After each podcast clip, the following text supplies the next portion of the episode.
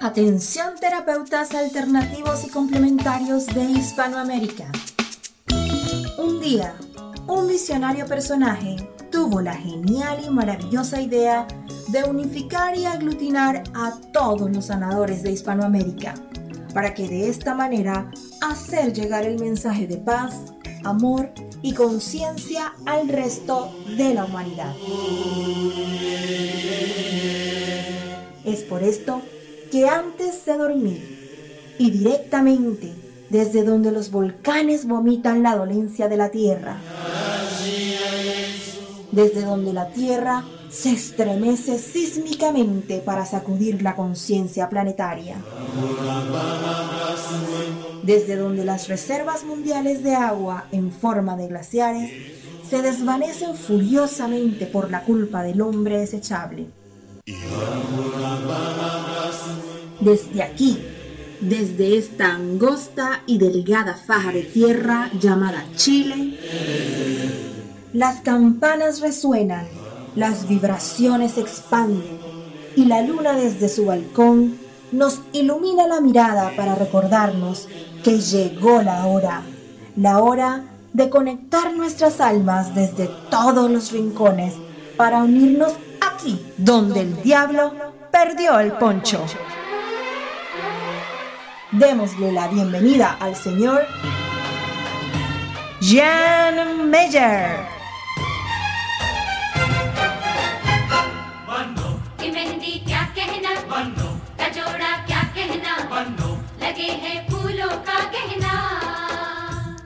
Hola, ¿cómo están? Muy buenas noches, arrancando y comenzando este último programa de esta semana. Eh, atención, no se asusten, tranquilos. El de esta semana sí, porque recuerden que Donde el Diablo Perdió el Poncho va de lunes a jueves, ¿vale? Cada semanita este programa maravilloso a las 10 de la noche en Chile, ¿vale? Para toda la comunidad de Hispanoamérica, para toda la comunidad de terapeutas hispanoamericanos, así como también para el público en general, que de lunes a viernes, como les decía, en este horario abrimos el portal, abrimos nuestras puertas, abrimos las ventanas y abrimos nuestro corazón, por supuesto, para eh, que esto sea, por supuesto, un espacio de encuentro, de unión, de comunicación, de, alegría y de, toda la buena onda que, por supuesto, desde aquí, desde la tercera región de Atacama en Chile, ¿ah? desde la tercera región de Atacama, pleno desierto de Atacama en Chilito, ¿ah? eh, comenzamos, por supuesto, a enviar toda la buena onda, toda la energía, toda la simpatía y todo lo que tenemos, por supuesto, preparado en cuanto a información. En este primer programa, como siempre, en esta primera parte del programa, quise decir, vamos a tener una invitada que va a repetir el plato, ¿vale? Es segunda vez que está, por supuesto, también en nuestro programa. Ya les voy a comentar de ella. Segunda parte, vamos a tener también a una eh, muy, muy, muy, muy buena invitada. ¿Por qué? Porque va a estar conversando con respecto a los beneficios de la medicina eh, canábica, ¿vale? Los beneficios de la medicina que se extrae del THC de la marihuana, ¿vale?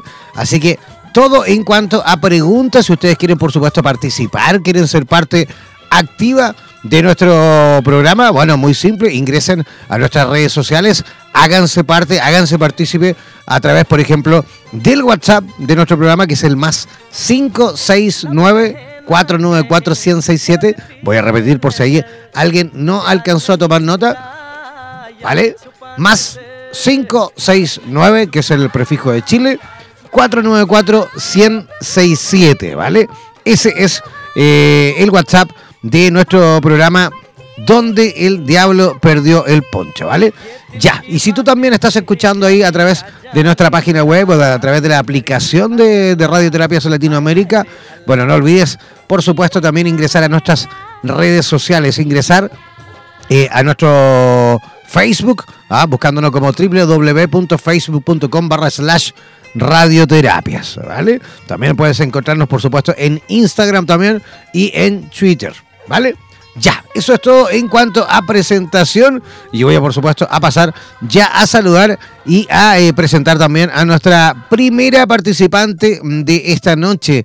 Ella ya está completamente en conexión desde la ciudad de Viña del Mar. Ah, ojo, esta noche vamos a tener las dos invitadas son de Viña del Mar, zona central de Chile.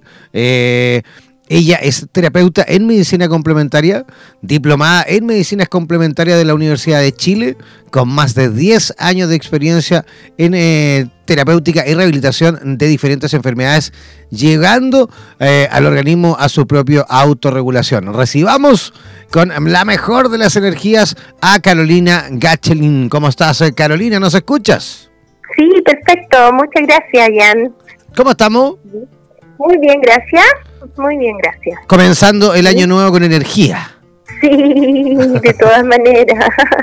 Oye, quisimos nuevamente invitarte en esta ocasión porque como tal cual adelanté, tú te estás repitiendo el plato. ¿ah? Muchas gracias nuevamente. Así es. Estás por segunda vez en nuestro programa. Eso, por supuesto, para nosotros es eh, maravilloso ¿ah? poder contar nuevamente contigo, con tu tiempo también, tu eh, eh, dedicación a poner, por supuesto, dejarnos aquí un ratito de tu tiempo para poder conversar sobre esto que para muchos es eh, completamente nuevo. ¿ah? Esto de la que podrías tú justamente ir eh, como adelantándonos un poquito con respecto al tema que vamos a conversar en el día de hoy, ¿te parece? Sí, por supuesto. Yo les voy a hablar hoy día de lo que es el enneagrama en el fondo, ¿ya?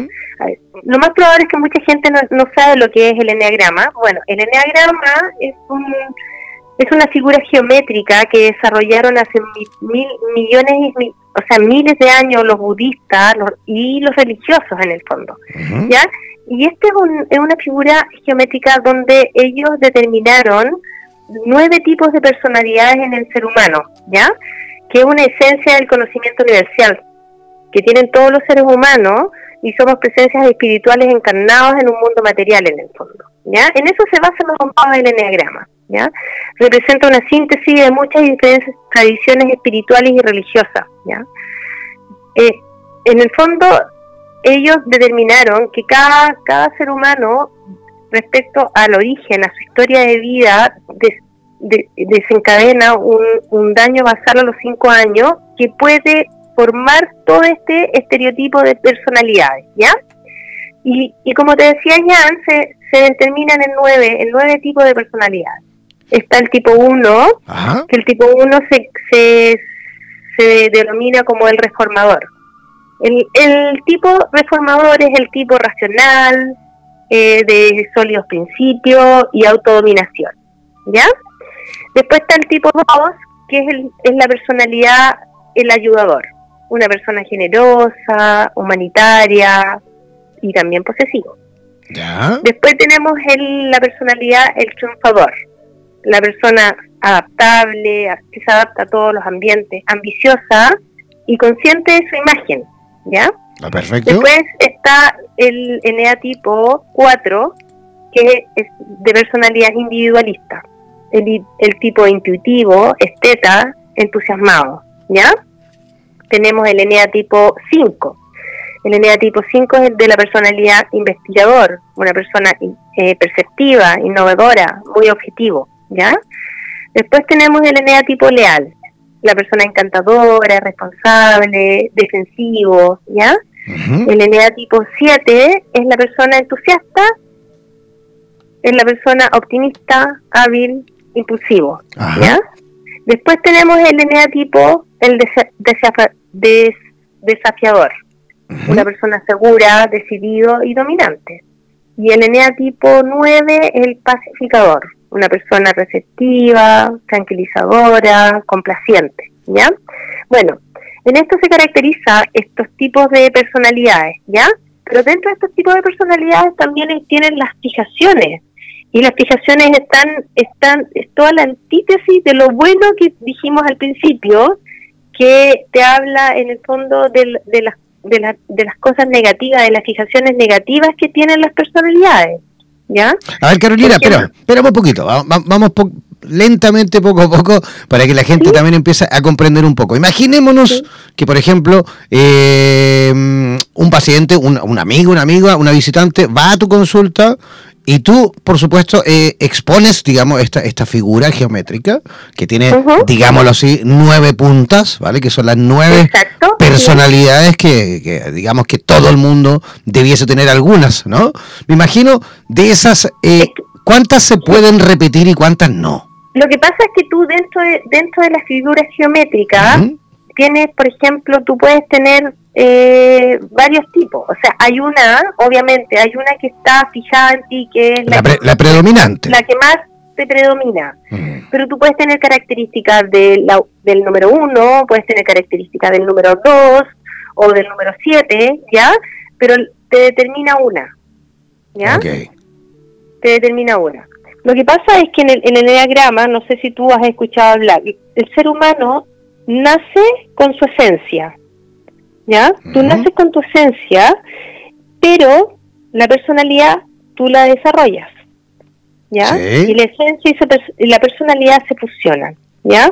A medida que tú vas desarrollando y te va predominando un, un estereotipo de personalidad, ya cualquiera sea de, de estas del eneagrama, vas perdiendo la esencia.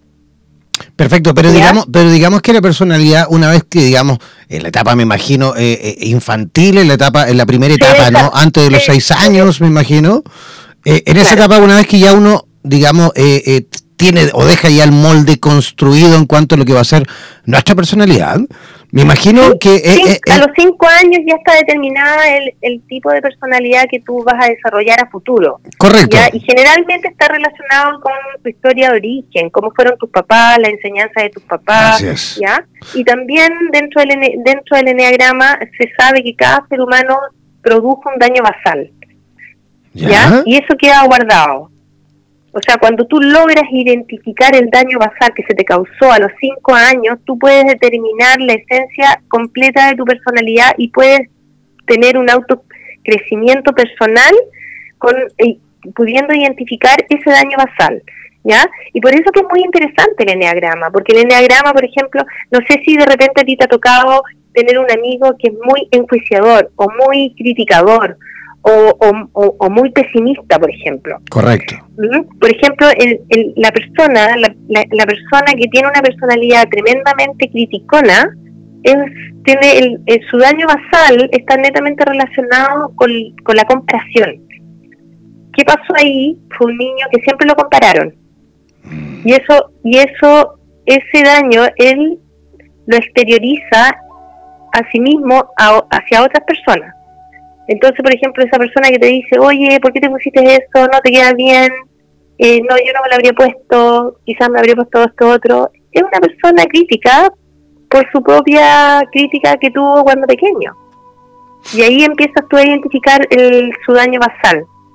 y cuando tú logras entender todo lo que te sucedió, con todo lo que te sucedió en tu, en tu historia de vida con tu papá, tú puedes empezar a autoconocerte y puedes empezar a darte cuenta cuáles cuáles son tus fijaciones, ya cuáles son cuáles son tus defectos, cuáles son tus virtudes, cuáles son tus cualidades y puedes crecer como, como persona, mejorar también, ¿ya? Es el, el enneagrama es netamente de autoconocimiento. Es que me agrada porque porque me lo imagino de tal forma, Carolina. Me imagino Porque, a ver, partamos de la base que si ya una vez que ya queda, como dijimos, la personalidad ya moldeada en nuestra, en nuestra esencia, digámoslo así. Porque el rubio rubio, el, el moreno moreno, ¿no es cierto? Podemos cambiar de forma nuestro cabello, podemos teñirlo incluso, pero vamos a seguir siendo morenos, morenos o rubios rubios, ¿me entiendes? Ya, entonces, lo que me gusta de este sistema, ahora que voy entendiendo un poquito más, es como cuando tú tienes algún amigo, cuando, o por ejemplo vas al casino, ¿no? A jugar póker, ¿vale? Y te sientas con varios amigos a jugar póker, pero hay uno que siempre le va bien, ¿ah? que tira las cartas y siempre las cartas le funcionan. Y tú, no, nunca. Entonces, no es que él sea mejor, no es que él tenga suerte, sino que simplemente está sabiendo utilizar las cartas que le están, le están tocando. sabe utilizar sus eh, propias cartas. Ah, eh, él se podría identificar como una persona del, del eneatipo 7 el entusiasta.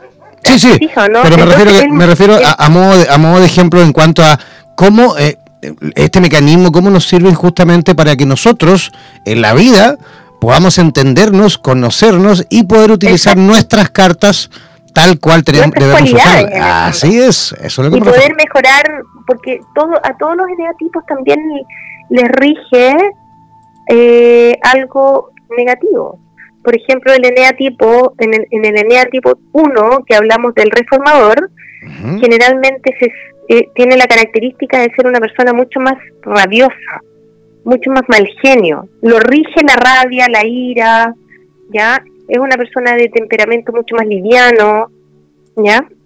Okay. Es mucho más autocrítico, ¿ya? En el caso del 2, por ejemplo, el ayudador, a pesar que es una persona ayudadora, que tiene tendencia a ser más solidario, pero es soberbio.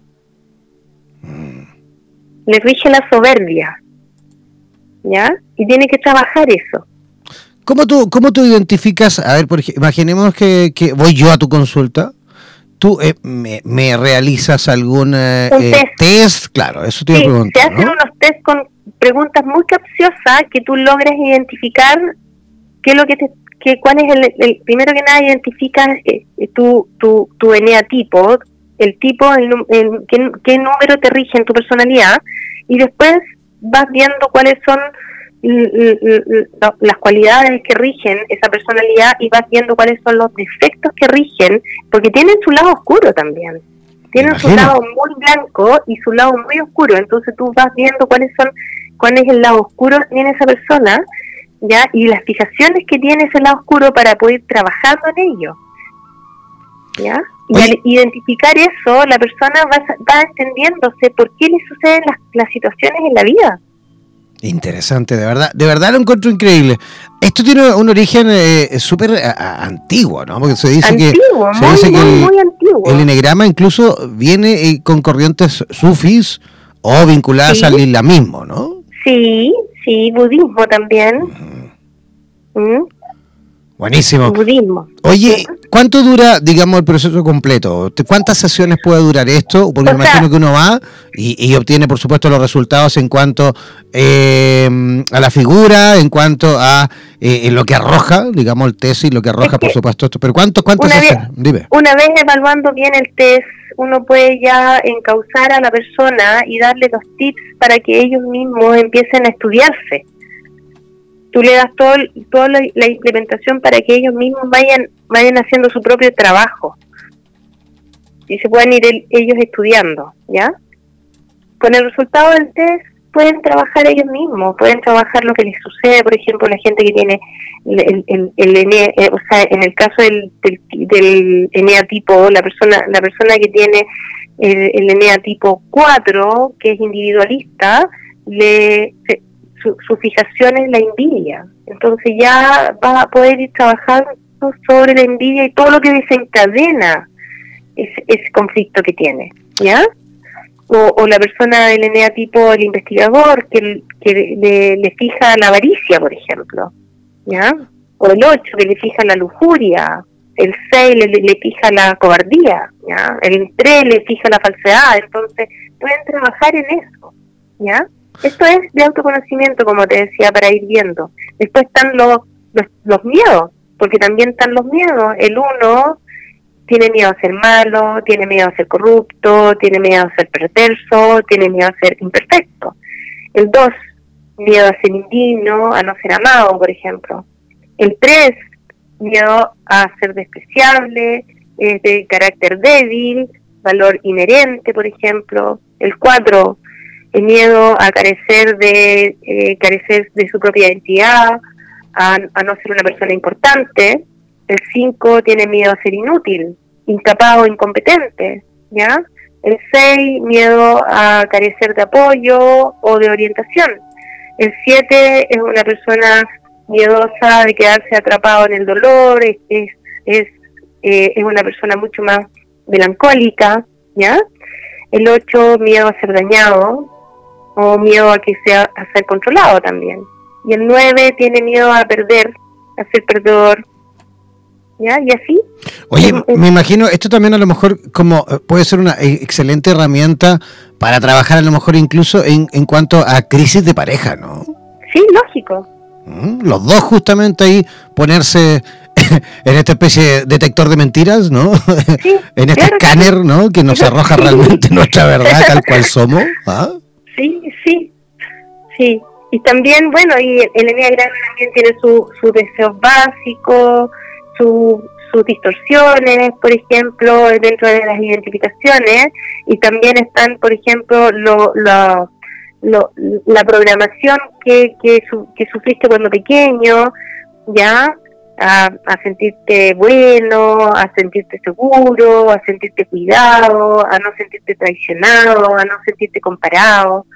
Entonces, a medida que tú vas identificando todo, todo este tipo de, personalidad que se desencadena en tu vida, puedes ir trabajando en ti mismo para, para en el fondo, superarte, superar tu miedo, superar las trancas que tienes, superar eh, los obstáculos que, se te van poniendo en la vida, en el fondo.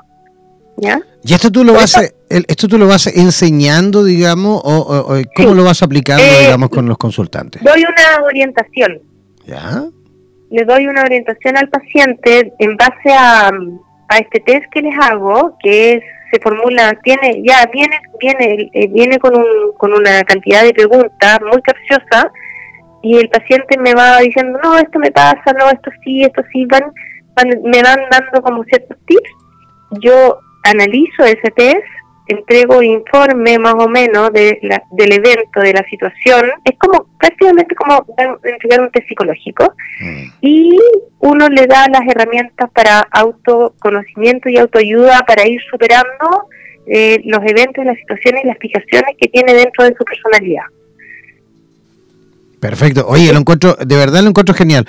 ¿Cómo, ¿Cómo, Carolina, las personas que quieran, a lo mejor, por supuesto, consultar, que quieran escanearse a través de este, de este mecanismo, cómo pueden consultarte? ¿Dónde te pueden localizar?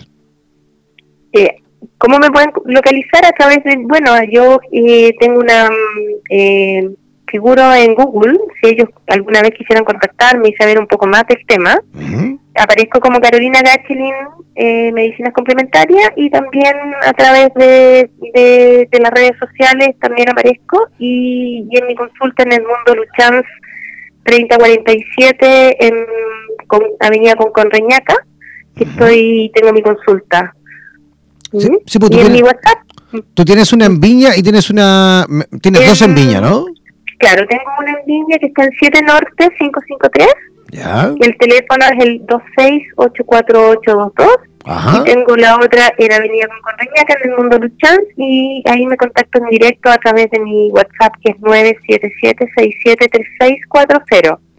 Ya, voy a repetir yo el WhatsApp por si alguien no alcanzó a tomar nota. El más 569, el 776 73640. Voy a repetir. Exacto. El más 569 776 73640. Ese es el WhatsApp de Carolina Gachelin para aquellos que quieran, por supuesto, visitarla y no solo en esto, ¿ah? porque eh, eh, Carolina también, por supuesto, tiene eh, un gran abanico ¿ah? en cuanto a tratamientos, alternativas, ¿sí o no, Carolina?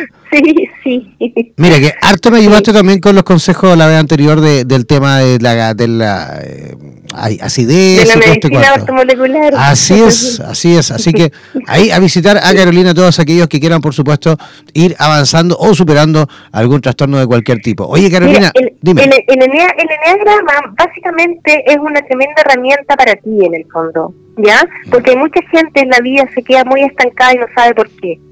¿Ya?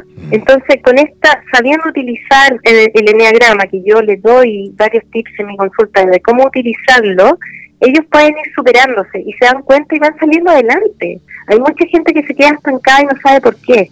Y está netamente relacionado por, por ciertas fijaciones que tienen dentro de su personalidad que no han podido identificar. Y cuando logran identificarlo, ellos mismos dicen, pucha, esto lo tuve tanto tiempo y nunca me di cuenta y ahora puedo avanzar porque lo superé.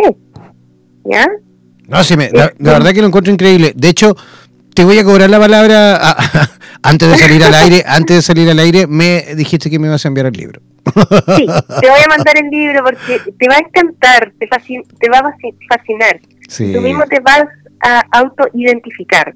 Fantástico, fantástico, me encantaría.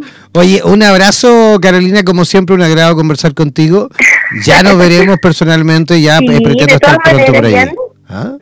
Bueno, que estés muy bien. Muchas gracias. Igualmente, que tengas una linda noche. Gracias, igualmente. Que descanses. Chao. Chao, chao.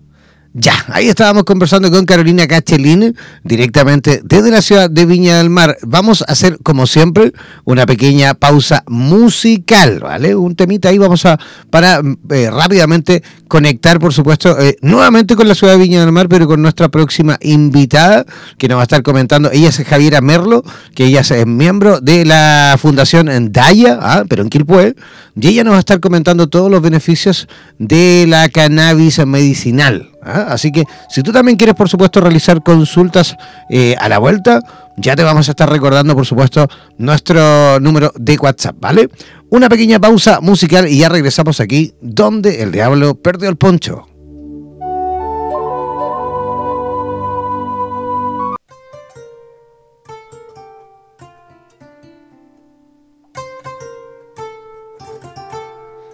Ya, ya estamos eh, de regreso, ya estamos en la segunda parte de nuestro programa donde el diablo perdió el poncho. Oye, lo hicimos rapidito, ¿eh? el tema pasó pero volando, ahí de Yavan se pegó un temita ahí súper rápido. pero ya estamos aquí, ya estamos aquí para presentar a nuestra siguiente invitada con un tema que realmente a nosotros eh, nos interesa muchísimo. Hay muchas dudas con respecto a cómo se está desarrollando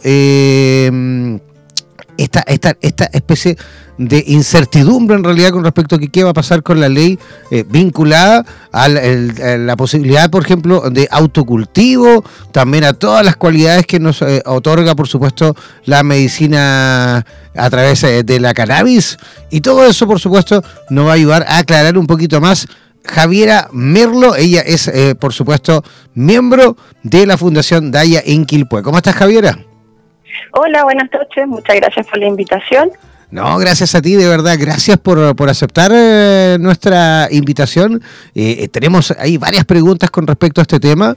hay mucha incertidumbre. Hay muchas personas que, por supuesto, me incluyo, que por ahí todavía estamos un poquito perdidos en cuanto a los avances que ha tenido a lo mejor en materia de ley, ¿no? En cuanto a eh, si se puede o no se puede, eh, se puede se puede realizar, digamos, autocultivo con fines medicinales, sí, no. Las personas que por ahí no tenemos eh, hijos a lo mejor involucrados en, con patologías relacionadas con, con este tipo de medicina, estamos un poquito perdidos.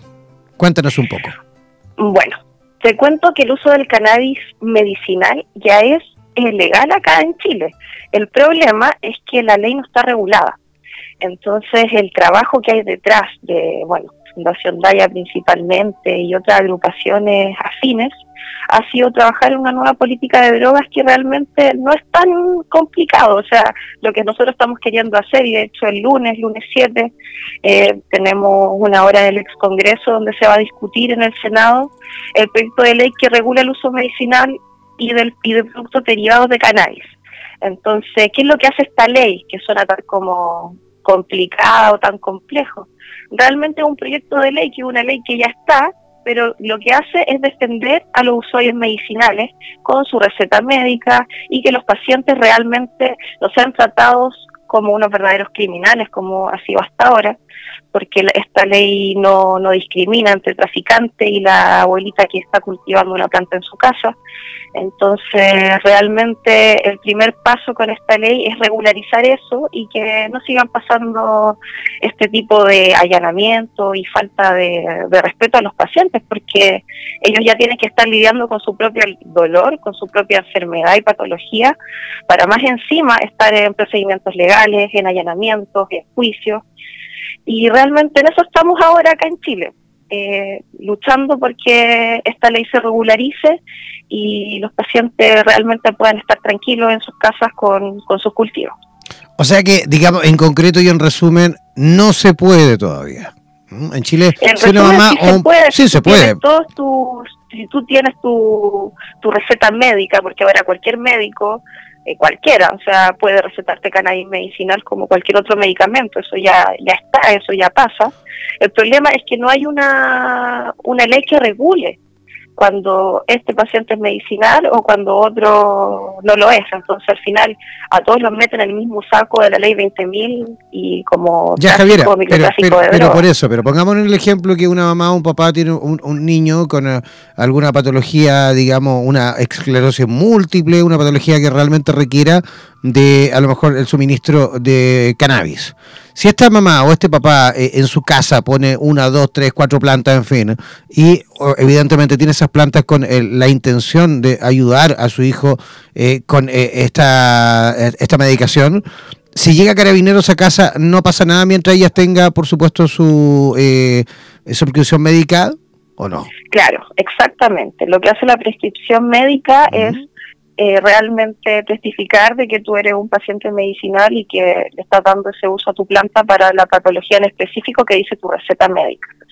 Entonces, la, esa es la tarea importante que tiene la Fundación al final, que es educar a todos los pacientes para que también se empoderen y que puedan ocupar esta planta y ya no tengan más miedo y de alguna manera nosotros tratamos de dar todas las herramientas, o sea, tenemos una dentro de la atención que hacemos, la, asesoría es tanto medicinal como también legal y como también de cultivo, o sea, es una atención bastante integral. Entonces, lo que hacemos es que realmente el, paciente se empodere de su enfermedad y realmente pueda eh, cultivar su propia medicina.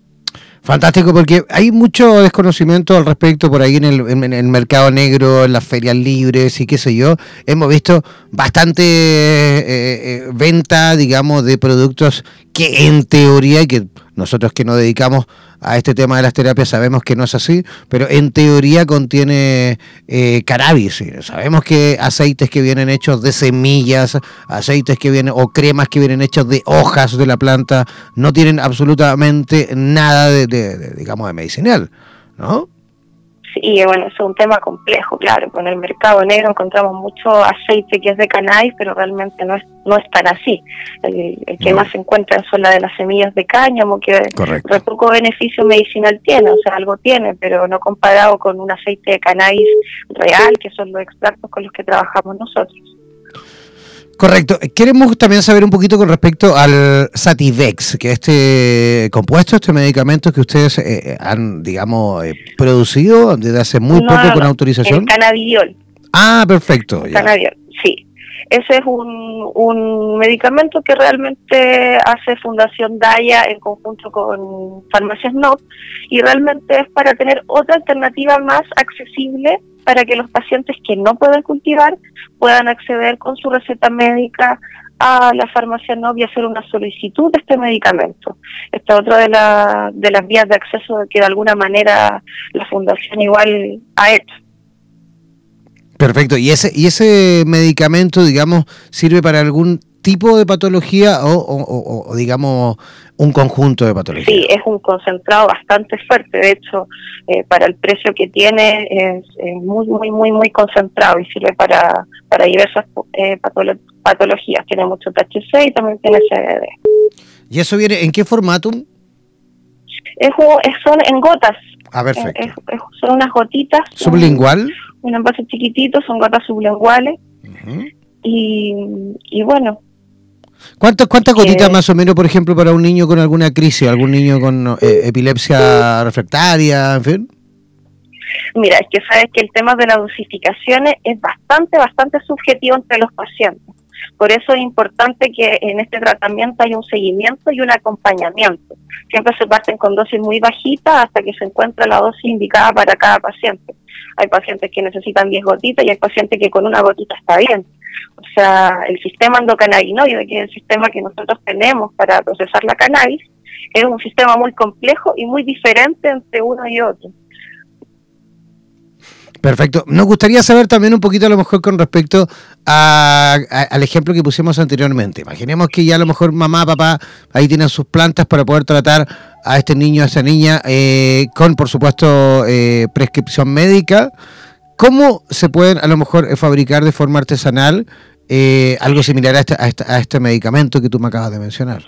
Es que realmente nosotros eso es lo que fomentamos, más que, estar comprando la medicina. Nosotros sabemos que un paciente con una patología tan grave como una epilepsia o un cáncer, donde se van a necesitar altas dosis de cannabis, no le va a convenir por ningún motivo estar comprando estos medicamentos, por más baratos que sean, que esta accesibilidad nueva que hay sea barata, aún así sale caro un tratamiento así de complejo.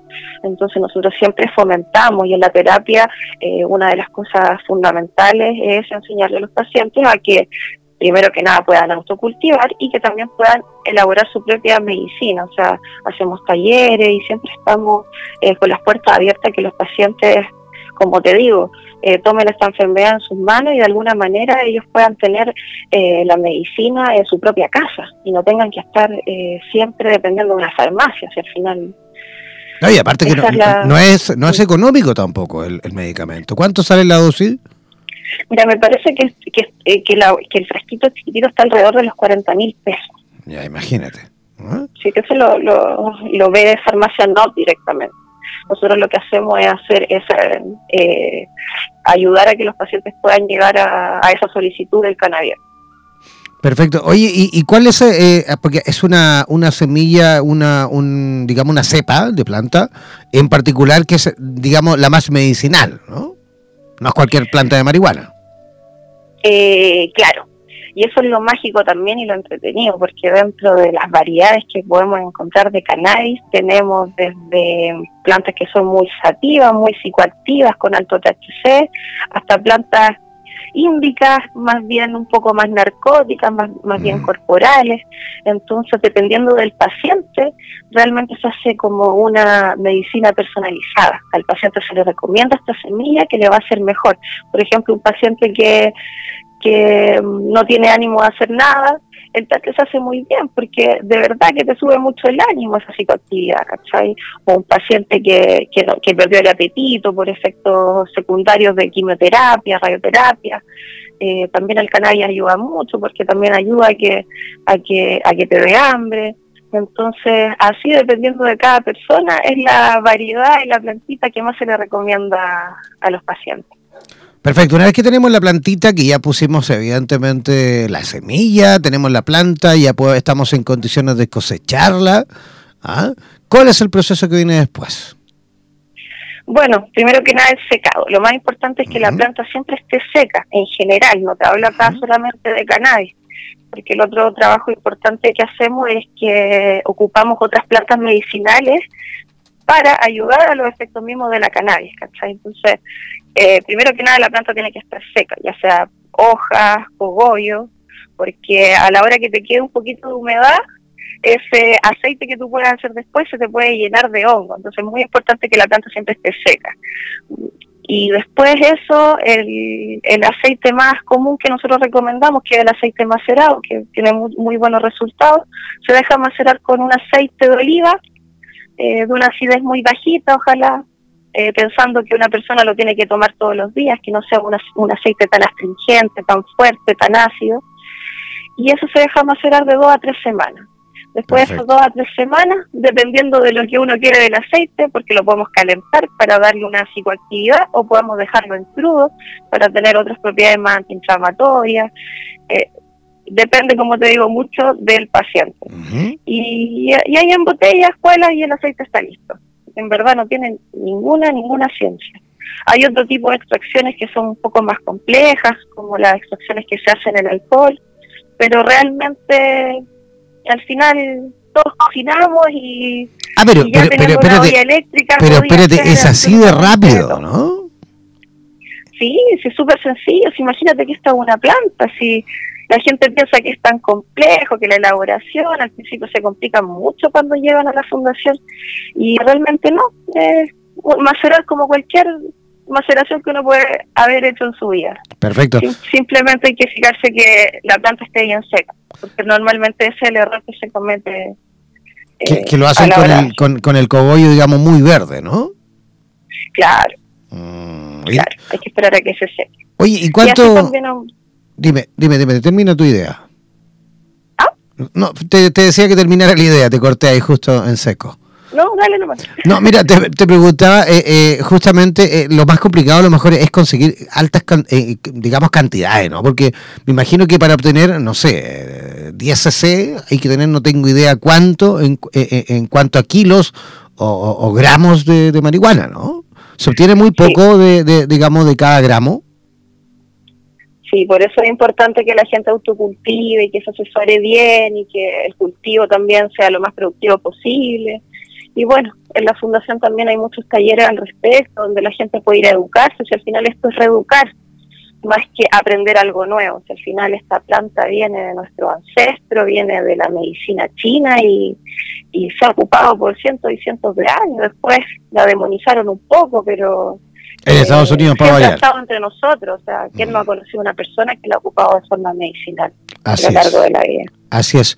Oye, dime una cosa, me imagino que al ser, eh, por supuesto, utilizada de forma medicinal, sobre todo con niños, me imagino que eh, el tratamiento que se le da a la planta en el proceso, digamos, de desarrollo de la planta eh, no tiene que contar con ninguna, digamos, eh, alteración. Por ejemplo, hay gente que va a los coffee shop y, les ponen, no sé, hormonas, eh, químicos y, sustancias que ayudan a que crezca, que sea más fuerte, que sea más robusta, en fin, que tenga mejor sabor incluso.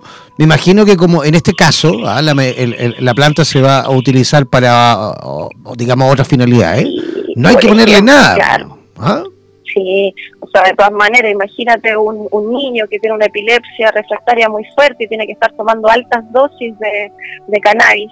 No puede estar con una planta que se le aplicaron químicos, pesticidas, o sea, es muy contraproducente, o sea, la salud de las personas.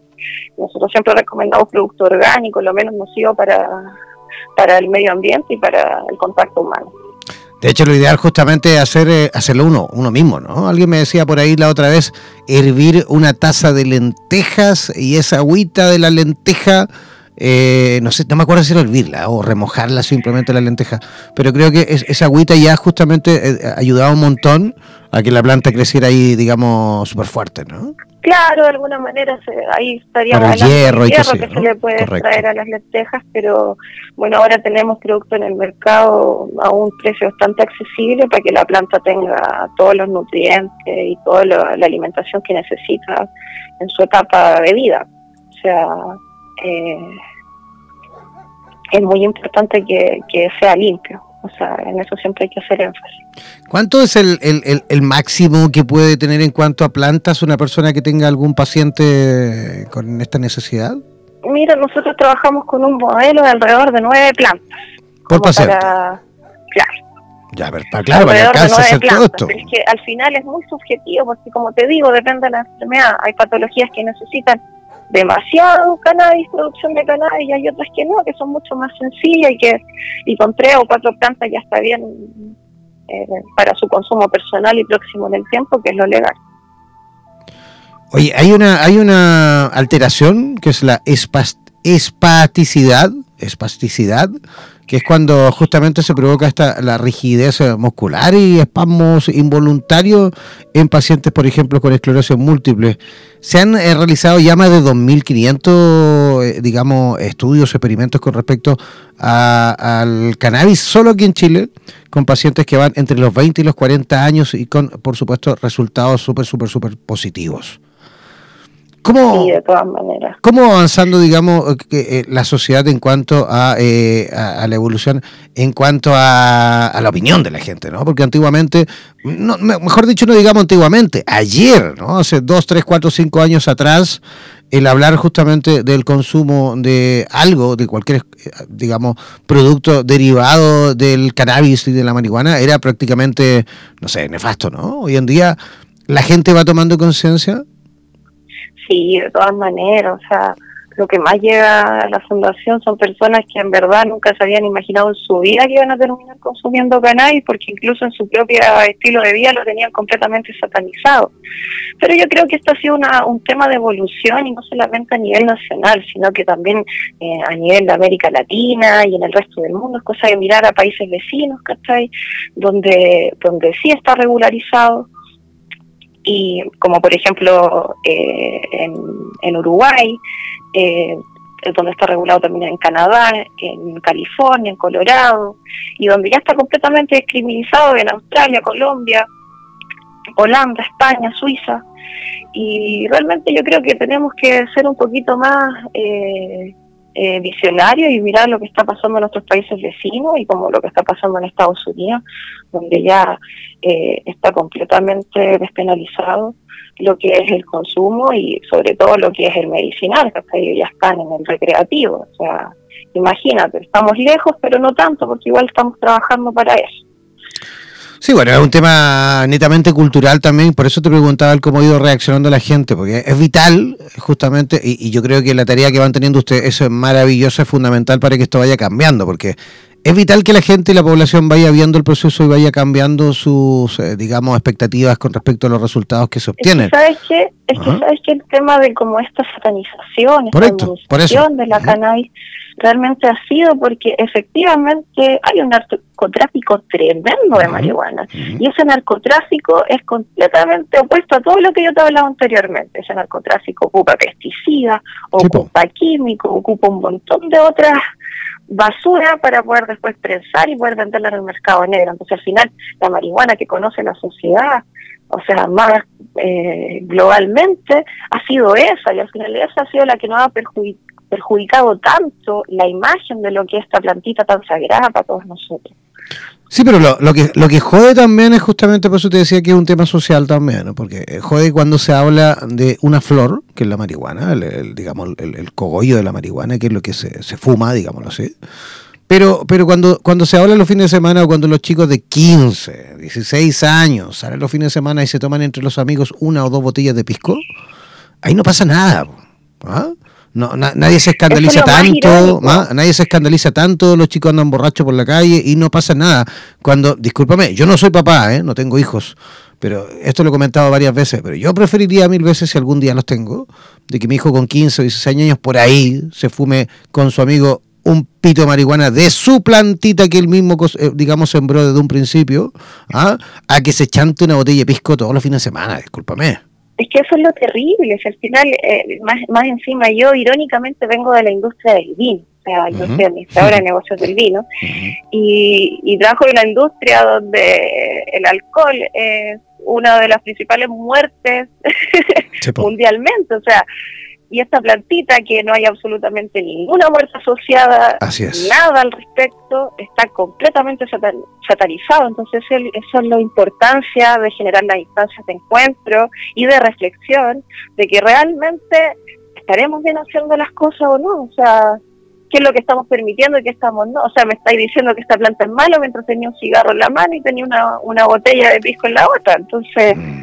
eh, es bien tragicómica la situación por así decirlo. No, y de hecho, siempre se dice, ¿no? Hay, ¿Has visto alguna vez algún, porque se le dice así, digamos popularmente, pero ¿has visto alguna vez algún voladito eh, en mala onda? ¿Ah? ¿Algún voladito odioso? ¿Ah? Nunca, todo, lo, todo lo contrario. ¿ah? Ya, pero ahí nos fuimos por otro lado.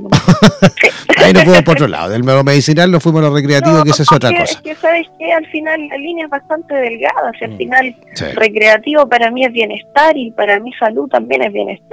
Sí, pues, van, de la mano. Estar, estar a punto de enfermar, tú tienes que estar súper enfermo para mm. preocuparte de estar bien, de estar alegre, de estar tranquilo, de estar relajado. Van súper de la mano. van súper de la mano. Entrega. Van súper de la mano, justamente. Oye, Javier, ¿y cómo llegaste tú a esto? Viniendo, viniendo del mundo del vino. Claro, yo siempre muy apasionada de la agricultura, estudié administración de negocios del vino y en mi última práctica eh, no sabía qué hacer y justo me había acercado a la fundación por, por una agrupación que yo tenía de mujeres activistas y surgió la posibilidad de hacer mi práctica en la fundación eh, con el tema de los aceites, con la cata organoléptica. Yo me dedico mucho a lo que es la cata de diferentes eh, líquidos, bebidas y productos alimenticios. Y empecé a buscar la mejor receta para poder hacer el mejor aceite, por así decirlo. Y esa fue mi práctica. Y bueno, ahí pasó el mm. tiempo y terminé trabajando ahí. Y, y realmente es muy bella la labor que hace la fundación. y, y con el tiempo me he ido enamorando cada vez más de, mi trabajo y de lo que hago, no solamente ahí en la fundación, sino que el trabajo real con los pacientes, el trabajo real que hay en los cultivos, en los cultivos comunitarios. Y, bueno, es una resistencia, ha sido difícil el camino, pero pero de alguna manera cuando logras aliviar el dolor de otra persona, así de verdad, eh, miráis para atrás y todo el camino recorrido sí vale la pena. Y al final eh, estoy aquí, me voy a mantener su buen rato, ojalá que podamos seguir avanzando en política y para así poder estar cada día más tranquilos. Al final eh, no hay ninguna gracia estar con un cultivo de plantas para puros pacientes que el día de mañana puede llegar un eh, PDI, sin criterio en absoluto y quitarte absolutamente todo y te quitan la medicina de, de muchos pacientes. O sea, eh, es la triste realidad ahora, por eso hay que resistir de alguna manera.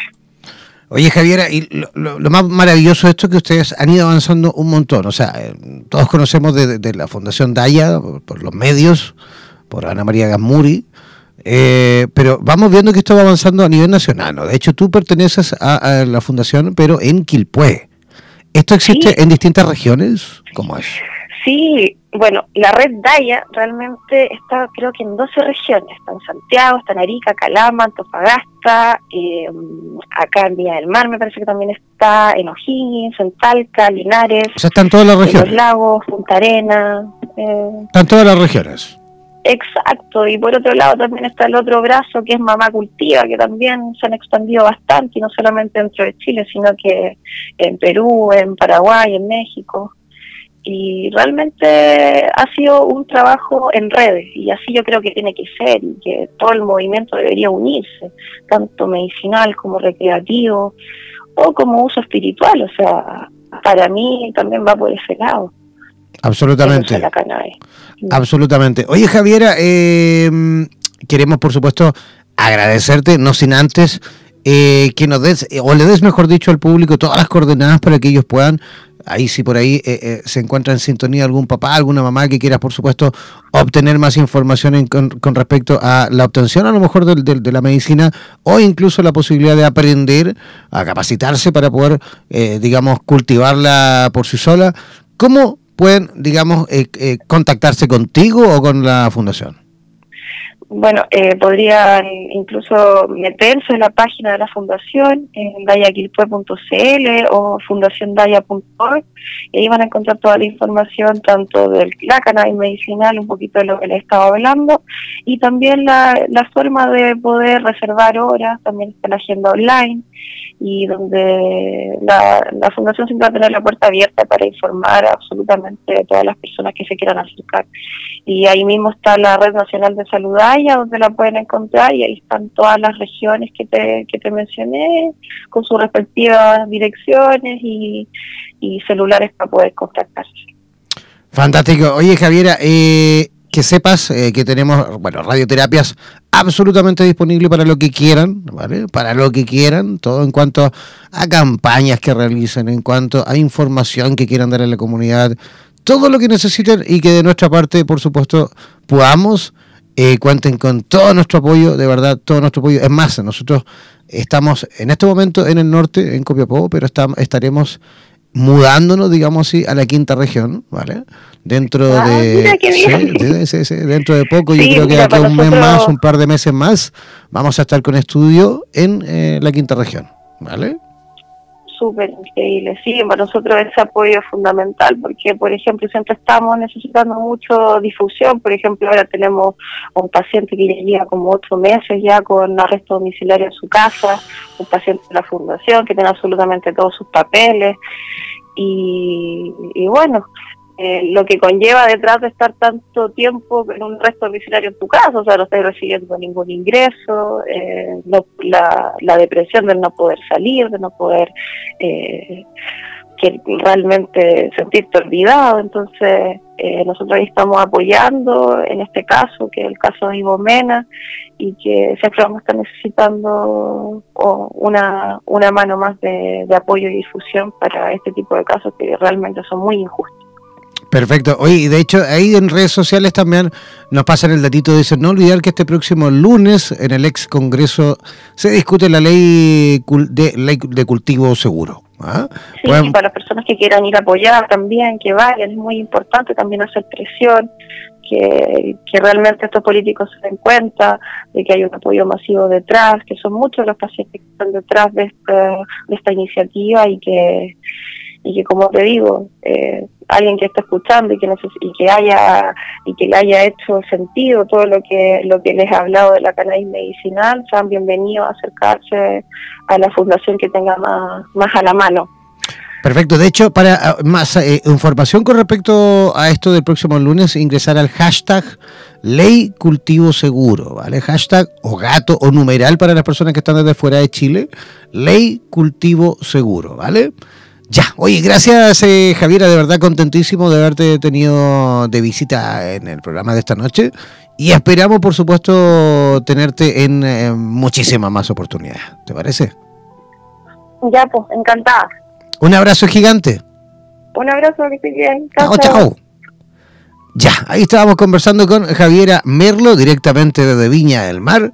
Eh, yo comenzando ya a despedirme, no sin antes, por supuesto, eh, invitarles para el próximo lunes. Atención, próximo lunes, ¿vale? Mañana no hay programa, los días viernes nosotros no tenemos programa, en vivo me refiero, la radio sigue funcionando 24/7 como siempre, pero este programa donde el diablo perdió el poncho va de lunes a jueves, ¿vale? Yo comienzo a despedirme, muchísimas gracias a cada uno de ustedes por la altísima audiencia esta noche, sobre todo de gente de Chile, tenemos gente de Canadá conectada también, saludos para ustedes, desde Colombia, desde Ecuador, desde Argentina, desde Perú.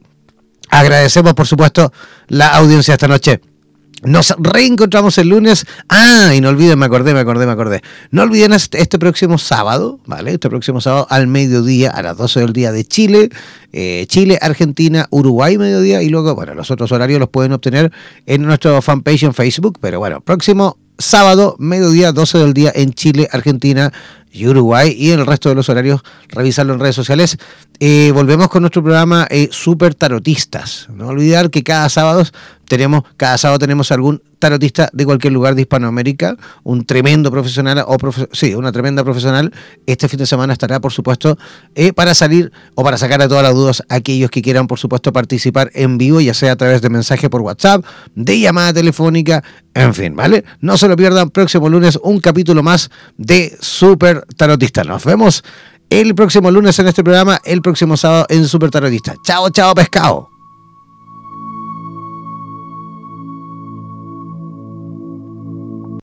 Por los vientos del norte, por los vientos del sur, por los vientos del este y del oeste.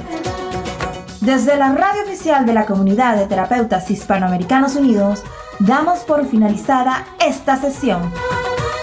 No olvides que en nada nos volveremos a encontrar con nuevas entrevistas e invitados especiales.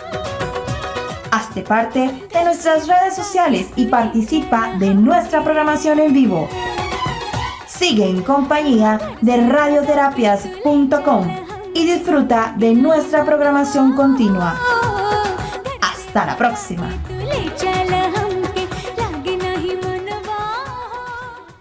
Ooh.